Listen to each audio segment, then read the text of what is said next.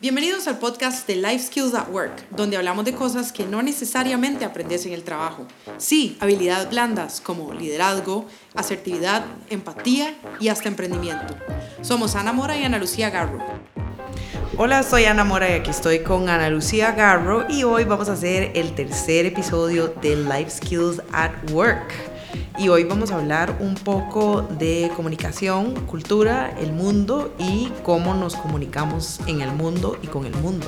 A veces no es en el mundo, sí, porque realmente es como desde el trabajo, pero por Skype. Así que lo vamos a enfocar muchísimo en el trabajo y en las vivencias que tienen las personas eh, lidiando con gente de otras culturas, otros países y demás. Ana, ¿vos sabías que en Costa Rica el 12% de la población que está en la fuerza laboral es de otros países. No lo sabía, pero me imagino, porque tengo una cantidad de amigos de otros países que es masiva. De hecho, eh, Costa Rica es uno de los países latinoamericanos que más inmigrantes tiene y su tasa de inmigración es positiva. Eso quiere decir que hay menos emigrantes y más inmigrantes, lo cual es súper bueno para el país porque eso mejora pues muchos indicadores a nivel laboral y a nivel de, desarrollo. Em, pero te quería preguntar, vos trabajaste en muchas empresas... Eh, Pluriculturales. sí, y en muchas empresas que trabajaban o que reportaban a otros países. ¿Cómo, cómo fue tu experiencia eh, trabajando con otras personas de otros países? Bueno, yo creo que yo soy parte de un grupo gigante de personas que durante muchos, muchos, muchos años le reportamos a gente de Estados Unidos. Entonces era como muy interesante porque las empresas de Estados Unidos ponen oficinas acá en Costa Rica, pero todo el leadership está allá. Entonces, incluso a veces todo tu equipo está, perdón, en otro país y vos sos la única persona que está en Costa Rica. Pero generalmente este tipo de equipos, como estás con, con el jefe en Estados Unidos y vos estás acá, generalmente eso incluye que tal vez tenés algunos de tus compañeros en India, en Filipinas, en Inglaterra, en otros sitios de Latinoamérica, en Colombia, en México. Entonces, para mí esa parte fue muy enriquecedor porque tuve la oportunidad de compartir con gente de un montón de países a nivel laboral. No siempre era positivo, a veces estaba lleno de, de retos, la verdad. Em, ya solo, por ejemplo, con la cultura norteamericana, nosotros tenemos una gran cantidad de diferencias de cómo hablamos, de cómo nos comunicamos, de lo que nos parece que está bien, de lo que nos parece que está mal. Em, o sea, hasta en aspectos políticos. Entonces, uno tiene que ser sumamente cuidadoso porque es muy, muy, muy diferente lo que para nosotros en inglés puede significar A que lo que para ellos en inglés significa A, o sea, puede significar B. Entonces, hay hasta cosas de cómo se escriben, de cómo, cómo funciona el lenguaje en español, la sintaxis, la morfología, etcétera, versus cómo funciona en inglés. Y a veces si uno llegaba y mandaba un correo y tal vez en el correo decía, eh, puedo tener el día de mañana libre, tal vez el correo estaba escrito como I will be off tomorrow y eso ya representaba, no era como pedir permiso, sino era más bien como, ok, mañana no vengo, ¿verdad? Entonces ya solo ese tipo de cosas cambian drásticamente el contexto, ¿verdad? Yo creo que es, eh, eso es súper importante em, notarlo. ¿Por qué? Porque cada vez más el mundo se hace más pequeño con el acceso a Internet, entonces cada vez más estamos trabajando con gente de otros lados y, por ejemplo, a mí me tocó trabajar con personas de otros países, pero eran latinoamericanos. Y aún siendo latinoamericanos, aún hablando el mismo idioma, es completamente diferente lo que entienden eh, de repente en las, en las culturas. Por ejemplo, nos pasaba que cuando venían de visita, ellos eran mexicanos y cuando venían de visita ellos esperaban que nosotros los sacáramos a, cenar, digamos, los lleváramos a cenar y eh, pagáramos por todo y tal vez acostarnos tarde eh, después de la cena porque hacían sobremesa, ese tipo de cosas los ticos tal vez no estamos acostumbrados a hacer y, tal vez en mi empresa estaban menos acostumbrados a hacer ese tipo de cosas. Entonces cuando llegaban los jefes, para nosotros como, eh, como colaboradores era un poquito como un shock cultural porque eh, a veces habían malentendidos en ese, en ese sentido. Curiosamente, ahora que lo mencionas, también me tocó varias veces trabajar con gente del sudeste asiático, em, de India, de Filipinas, etcétera, y realmente también el sistema de ellos es, es más bien súper distante. Entonces, por ejemplo, en el caso de las personas de India, cuando venían, ellos venían, era la reunión, se acababa y punto, ¿verdad? En cambio los filipinos eran súper amistosos y querían conversar con uno y bromeaban. Incluso el nivel de inglés de los filipinos parecía casi el nivel de inglés de Estados Unidos, hablaban todos perfecto. Pero en el caso de los de India, su nivel de inglés era más parecido al de los ingleses y era incluso su personalidad era más parecida, también supongo que porque por la situación política que existió ahí durante muchos años. Entonces eran mucho más formales, muchísimo menos accesibles Em, por ejemplo, cuando venía gente de India, era muy raro que uno los sacara a pasear o así, pero la gente de Filipinas sí estaba buscando como que uno tuviera un poquito más de relación con ellos y aún así eran más distantes. En cambio, yo siento que cuando venía la gente de Estados era parecido, ¿verdad? que si esperaban que uno los llevara a pasear, que los llevara a conocer la cultura, eh, que los llevara de compras, que les contara sobre cosas, ¿verdad? O sea, sí era como muy, muy, muy marcada la diferencia cuando venía alguien de un país y de otro. Algo tan sencillo como que en Costa Rica cuando llega una persona, y no sé qué tanto es esto en el resto de Latinoamérica, lo saludamos de beso, ¿verdad? Es un poco un trato de confianza y no es lo correcto en un ambiente laboral, pero la gente lo hace.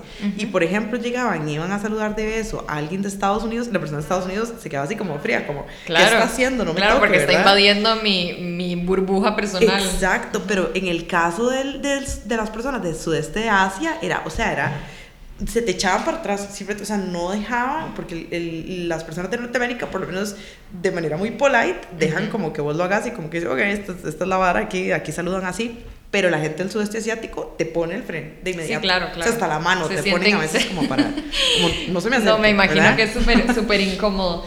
Pero ¿por qué, ¿por qué estamos hablando de eso? En realidad, eh, estamos hablando de esto porque cada vez es más común, como mencioné anteriormente, trabajar con personas de otras culturas.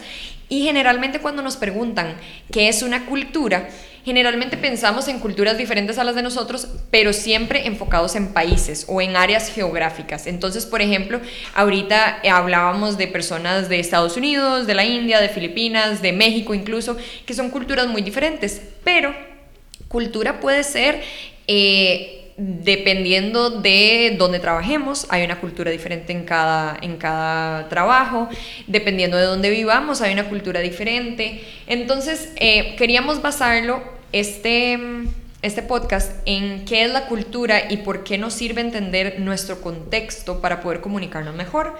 Entonces decíamos que la cultura es un sistema de valores, de creencias, de actitudes y de expectativas que son creídas o que son practicadas por un grupo de personas. Entonces, como decía, puede ser un grupo de personas en un trabajo, puede ser un grupo de personas en un gremio em, o en estratos sociales, por ejemplo. Entonces, ahora que hablábamos de personas de otros países, no necesariamente tienen, eh, tienen que ser de otros países para tener una cultura diferente a la, de nosotros. Ayer le comentaba Ana que yo trabajé con un compañero que es de Isla Chira y la Isla Chira eh, queda muy cerca de Punta Arenas, sin embargo es una isla y por ser una isla y estar aislada, valga la redundancia, del resto de, del país, su cultura es completamente diferente.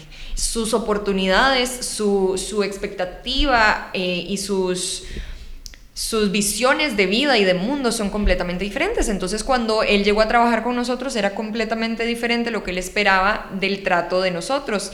Y eso hasta cierto punto eh, pues chocó entre, eh, entre los entre los colaboradores, no de mala manera, sino como eh, simplemente era algo nuevo, o sea, era algo nuevo, era una persona que, que literalmente decía que iba para tierra firme cuando iba a Punta Arenas, y eso a nosotros nos parecía súper lindo, porque jamás hemos vivido en una isla, entonces ya solo por eso era algo diferente y hacía que de alguna manera nuestra comunicación tuviera que variar en ciertas situaciones. Y es muy curioso si uno lo piensa, porque Costa Rica es un territorio realmente diminuto y aún así regionalmente podemos hablar de que, por ejemplo, la gente que está más hacia el norte, el área tipo San Carlos y así, tienen una visión de las cosas muy distinta a la que tenemos acá en San José. Eh, incluso la gente también, si vamos más hacia el sur de Pérez Celedón, o sea, su manera de ver la vida, las cosas, hasta las comidas incluso son diferentes. Y siguen siendo de San José. Sí. Entonces es, es ahí donde la, cultura, la cultura varía, aunque sea la misma provincia. Sin embargo, es súper importante notar que cuando hablamos de cultura no hablamos de estereotipos. Entonces, por ejemplo, cuando hablamos de que son de México, por ejemplo, no podemos asumir que todos los mexicanos con los que trabajamos comen chile. Que todos los mexicanos como que, que trabajamos les gustan las rancheras, por ejemplo. ¿Por qué? Porque eso es un estereotipo.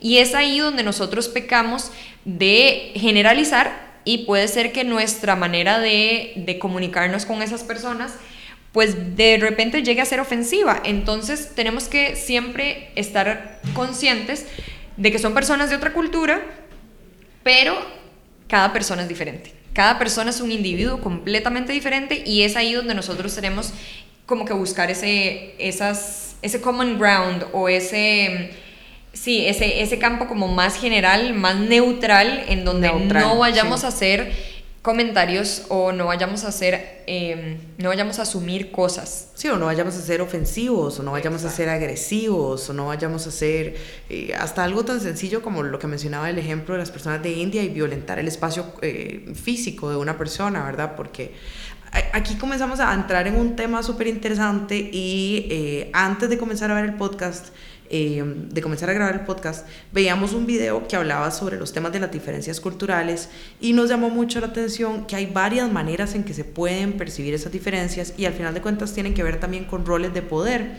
¿Verdad? Y, el, el, contexto del rol de poder no es necesariamente algo malo, porque simple y sencillamente van a haber personas que tienen posiciones donde tienen eh, más responsabilidad, eh, por ende a veces incluso más poder, aunque es una palabra un poco fea, pero de ahí es la palabra que es y van a haber roles donde las personas incluso van a asumir eh, más aspectos de un género u otro, o van a ser más empáticos, o, eso al final de cuentas va a generar un cambio en la comunicación. Entonces no sé si quieres tal vez entrar un toque en, el detalle de, este tema, de cómo funcionan estos modelos de comunicación de acuerdo al, poder o a...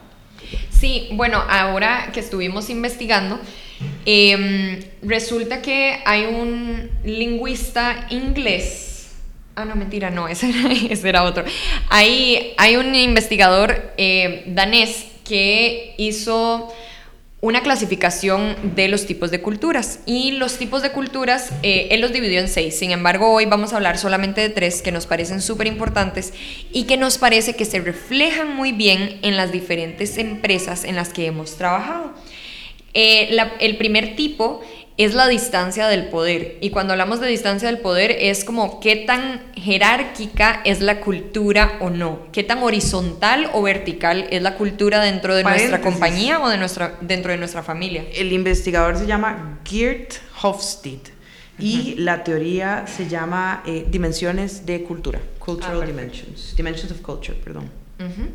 Y entonces decía que eh, las las culturas que están más distanciadas del poder o que tienen menos influencia del poder como tal, em, la autoridad está basada en respeto, entonces cada uno de los integrantes es respetado de igual manera. Hay más iniciativas porque entonces es un ambiente mucho más abierto a escuchar las opiniones de los demás. Eh, los superiores, en caso de que hayan superiores, son más propensos a asumir su responsabilidad o a, tener ese accountability que se espera de los superiores y se socializa entre subordinados y superiores. Pero suave, o sea, este, el concepto de low power distance yo creo que es como un poco utópico y realmente en la mayoría de las empresas no se da. No, pero no creas, por ejemplo, en las, en las startups nuevas, Ahí es un poco más horizontal. ¿Por qué? Porque se quiere mucha más colaboración y entonces son, em, son organizaciones que son mucho más horizontales, entonces se, se, requiere como mucha más colaboración y mucha más iniciativa de, de todas sus partes. Pero por el contrario está la la cultura donde la jerarquía es mucho más común, esas son la mayoría de las empresas en las que trabajamos y estoy, estoy segura que las personas que nos escuchan, la mayoría también trabaja para ese tipo de empresas. Por lo menos la mayoría de las empresas para las que yo trabajé también calzan un toque más dentro de, de ese contexto, no que sea algo malo, que sea algo bueno, simplemente calzan más ahí. Claro, y en realidad nosotros instintivamente tratamos de que eso sea así, o sea, eh, lo he visto en empresas pequeñas igual eh, por el simple hecho de tratar de generar orden, tratamos de que haya una jerarquía. Entonces, eh, bueno, este tipo de culturas son basadas en el estatus, queremos siempre ver una figura vertical, o sea, un, plan de carrera vertical. Em, las personas están más acostumbradas a seguir instrucciones, por lo tanto no dan tantas iniciativas, no proponen tantos proyectos. Los subordinados generalmente son los que tienen la culpa cuando hay, algo, cuando hay algún error, entonces Qué em, interesante eso, porque aunque el liderazgo esté sumamente marcado, es curioso que los subordinados sean los que tomen la culpa, si al estar completamente marcado la diferencia, tal vez debería ser el liderazgo quien asume la culpa. Y más bien en un ambiente donde hay poca distancia em, de poder, debería de tal vez todo el mundo compartir la culpa. Decir, no, bueno, yo me equivoqué en esta parte, sí, yo hice esto mal, sí, yo tal vez debía haber mejorado esta parte. Es curioso que en el modelo de alta distancia de poder, más bien sea donde el subordinado dice, no fue mi culpa, yo lo corrijo. Y siento que eso también genera otro montón de comportamientos y de frustraciones en el colaborador que, que realmente al final de cuentas son súper negativas. Aquí lo que es importante es eh, ponernos a pensar cómo es diferente la comunicación en cada una de esas dos culturas. ¿Por qué? Porque, por ejemplo, en una cultura donde hay menos, menos enfoque en el poder o en la jerarquía, eh, podemos pensar que tal vez la comunicación es mucho más libre, mucho más fresca, mucho más dinámica.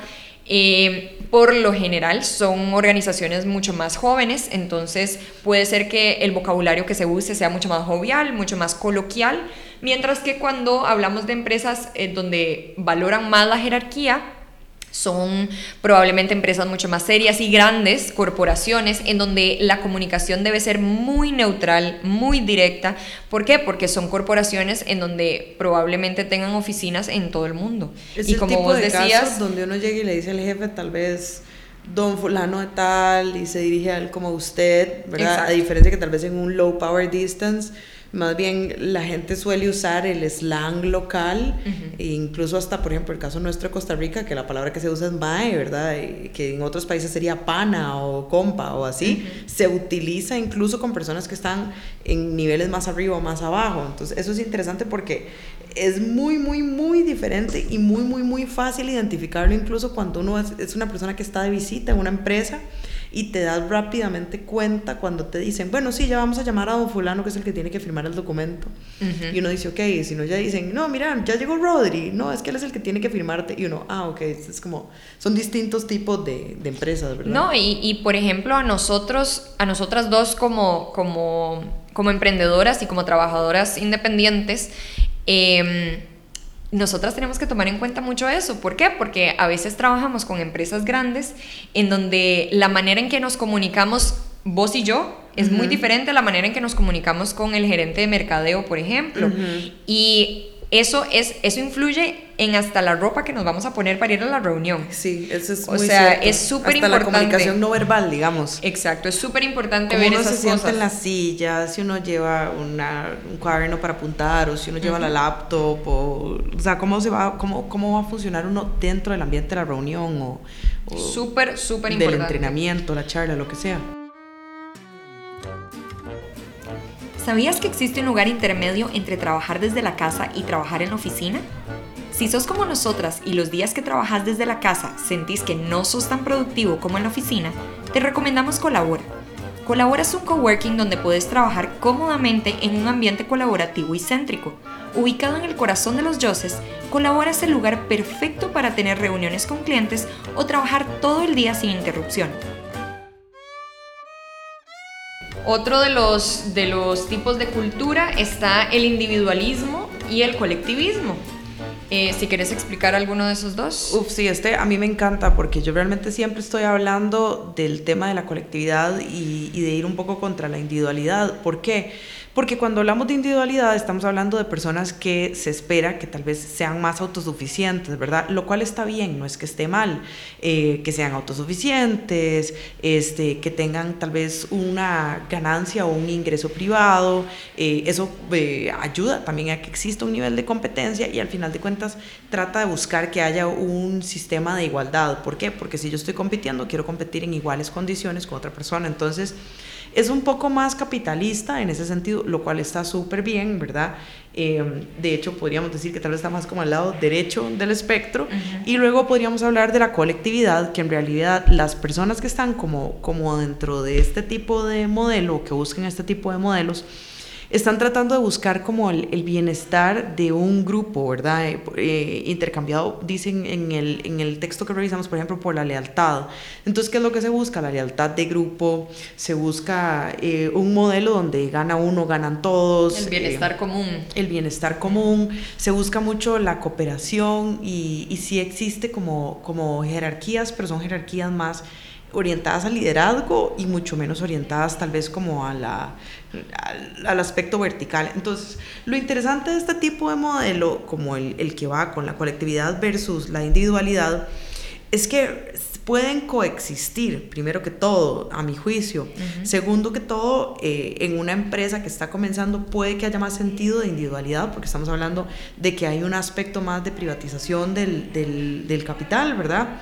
Y en el caso colectivo, tal vez si trabajamos por una empresa, que ya son 300 mil eh, asociados que trabajan en la empresa o colaboradores, como una empresa en la que yo trabajé hace unos años, estamos hablando de que ya, ya eso es casi una colectividad, ¿verdad? Es un grupo grande, podría representar una ciudad.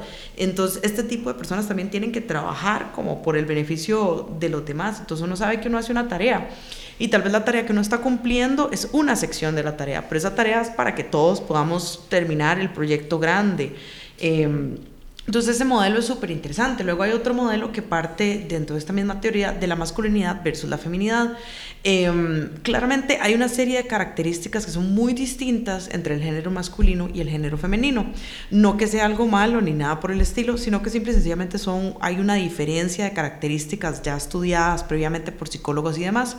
Entonces, por ejemplo, cuando las características están más asociadas con la masculinidad, se valora mucho... Eh, se valora el, nivel de ganancia, se valora el nivel de éxito, eh, existen diferencias de género, ¿verdad? O sea, hace como, hay mucha diferenciación entre lo que hace bien una mujer y un hombre y es, es un comportamiento muchísimo más asertivo, más directo, más, más tas, tas, ¿verdad? Como decimos acá. Más competitivo. En cambio, cuando hablamos de las características femeninas, que esto no tiene que ser necesariamente hombres versus mujeres, hay hombres que tienen muchas estas características femeninas o ambientes que tienen estas características femeninas. Tal vez, por ejemplo, uno podría escribir algo como Google, tal vez como con más características femeninas, ¿verdad? Que masculinas. Y uno podría definir tal vez una entidad financiera con características más masculinas. Entonces, en feminidad estamos hablando que más allá del éxito es un tema de familia, de comunión, de comunidad, ¿verdad?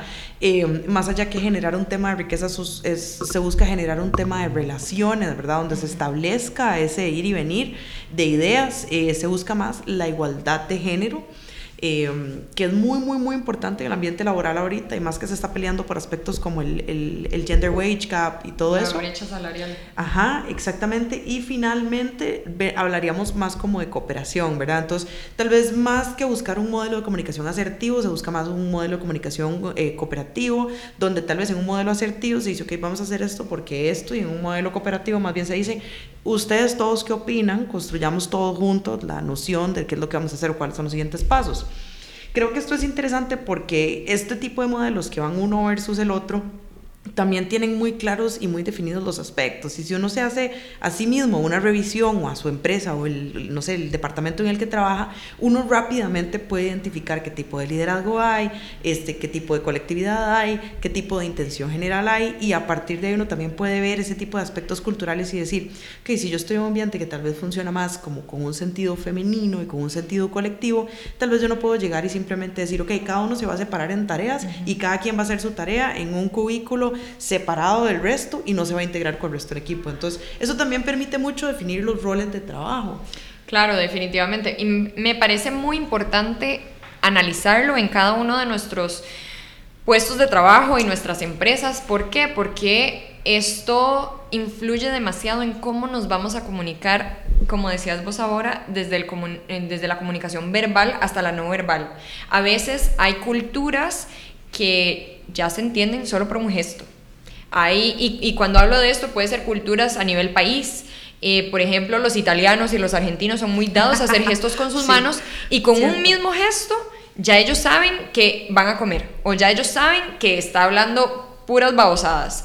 ¿Me explico? Entonces, y puede ser que a veces nosotros como, como extranjeros o como ajenos a su cultura no lo entendemos. Entonces, es importante ver este tipo de, de culturas ya sea de país, de, de, jerarquía, de masculinidad versus feminidad, ese tipo de cosas, para ver cómo nos comunicamos con el resto de la gente, porque lo más importante aquí son tres cosas.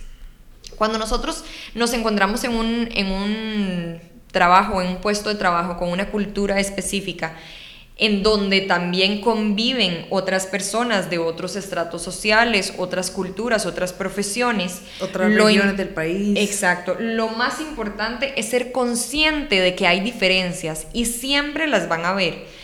Siempre van a haber diferencias y algunas pueden ser diferencias visibles. Algunas pueden ser como de, sí, yo sé que él es de la isla Chira y por eso no tuvo cable hasta los 10 años o no tuvo televisión hasta los 10 años. Por ejemplo, eso es algo que él me contó que eso pasaba. Entonces ya, ya por ahí yo puedo como hacer diferentes conclusiones. Sin embargo, tengo que ser consciente siempre de que mi compañero de trabajo es una persona completamente diferente a su mamá o completamente diferente a su hermano, que también es de la isla Chira, pero que en estos momentos, por ejemplo, está trabajando en la fuerza pública. Sus, sus eh, expectativas son completamente diferentes, sus visiones de mundo son completamente diferentes. Como número dos, punto número dos, em, nuestra misión es no, no, tratar de cambiar a los demás. O sea, cuando estamos tratando de negociar o de conocer a otra persona, la idea no es cambiarla para que sea igual a nosotros o viceversa. No es cambiarnos a nosotros para poder calzar con la, con la cultura india, por ejemplo, o la cultura filipina porque simple y sencillamente somos completamente diferentes. Que es algo que la gente suele hacer mucho en el caso de Norteamérica, aquí en Costa Rica, mucha gente trata como de asumir ese tipo de comportamientos y ese tipo de, de, formas de ser y realmente son, son aspectos culturales distintos y está lindísimo apreciar y respetar a las otras culturas, pero también manteniendo ciertos aspectos positivos de la idiosincrasia costarricense, ¿verdad? Porque al final de cuentas, cuando una empresa viene a un país y pone oficinas en un país es porque tiene una cierta apreciación por esa cultura, porque le parece que calza eh, organizacionalmente con el modelo, ¿verdad? Entonces creo que hay un montón de aspectos de ese tipo que también partiendo de que no es necesario convertirse en otra, en, como en un clon cultural, es importante también resaltar la cultura nuestra porque por eso es que traen las oficinas a países como el nuestro o a países de Centroamérica o así. Y por último, eh, para, para poder comunicarnos mejor. Eh, y, y, nuevamente, este, este es un podcast no enfocado en cómo hablar mejor, digamos, sino es cómo buscar las palabras correctas para... Yo necesito un podcast de cómo hablar mejor. De cómo buscar las palabras correctas para eh, acercarnos a diferentes tipos de personas. Eh, el, el tercer punto es muy importante, es el buscar cosas en común. ¿Qué es lo que tenemos en común con las personas que trabajan con nosotros? La vez pasada, de hecho, estábamos en una charla, Ana y yo, y nos comentaba uno, uno de los participantes que él daba muchas eh, charlas o exposiciones dentro de su empresa, pero eran con públicos completamente diferentes. Que cómo hacía él para estudiar a su audiencia a priori, sabiendo que todos eran completamente diferentes. Pero entonces hay cosas, eh, empezando desde, partiendo desde el hecho de que trabajan en la misma empresa, ya ahí tienen algo en común partiendo del, del, hecho de que viven en el mismo país, ya ahí tienen algo en común, aunque sean de eh, Colombia, de Nicaragua, de México o incluso él que era panameño, ya ahí tienen algo en común. Entonces, siempre como que tratar de buscar ese, ese common ground o ese, esas cosas que tenemos en común para poder comunicarnos de una manera mucho más asertiva eh, con las personas que nos rodean y de esa manera, pues crear relaciones que sean bastante duraderas o que sean significativas. Significativas, yo diría que esa es la palabra. Y respetuosas, ¿verdad? O sea, que validen, que respeten, que toleren, que incluyan, que haya esa colectividad y tal vez es como ese factor femenino de la cooperación y la comunidad para mí, pues me parece que sí. Sí, no, me, me parece súper bien. De hecho, los invitamos a que, a que investiguen un poquito más sobre eh, los diferentes tipos de culturas, porque este tema es como un iceberg. Lo que nosotros acabamos de tocar ah, es como la puntita. Y eh, abajo hay muchísima información que nos puede servir a todos eh, no solo como conocimiento general, no solo como cultura general, sino porque nos va a ayudar directamente en nuestra, nuestro desempeño a nivel laboral. Eh, si tienen alguna pregunta, de igual manera, con muchísimo gusto la podemos responder en cualquiera de nuestras redes sociales. No sé si vos tenés algo más que decir. No, creo que, o sea, este tema realmente me parece súper interesante. Creo que es algo en lo que quisiera que vayamos entrando un poquito más a profundidad en los próximos episodios. Igual, como dice Ana Luz, si tienen alguna retroalimentación, si quieren que toquemos algún tema, alguna idea, alguna pregunta, aquí estamos súper pendientes y les ponemos todos los links abajo. Y pues nada, hasta la próxima. No, una cosa, la última cosa que, que tenía que agregar. No, hasta la próxima. Em, es que este tema justamente es de los primeros temas que se tocan en la charla de comunicación efectiva que nosotros tenemos actualmente. Entonces, para los que quieran ir a nuestra próxima charla, eh, las vamos se los vamos a estar eh, poniendo en redes sociales para, que, para que puedan ir y ahí los esperamos. Y listo, nos vemos en la próxima, en el próximo episodio de Life Skills at Work. Muchísimas gracias por su atención y hasta la próxima. Chao.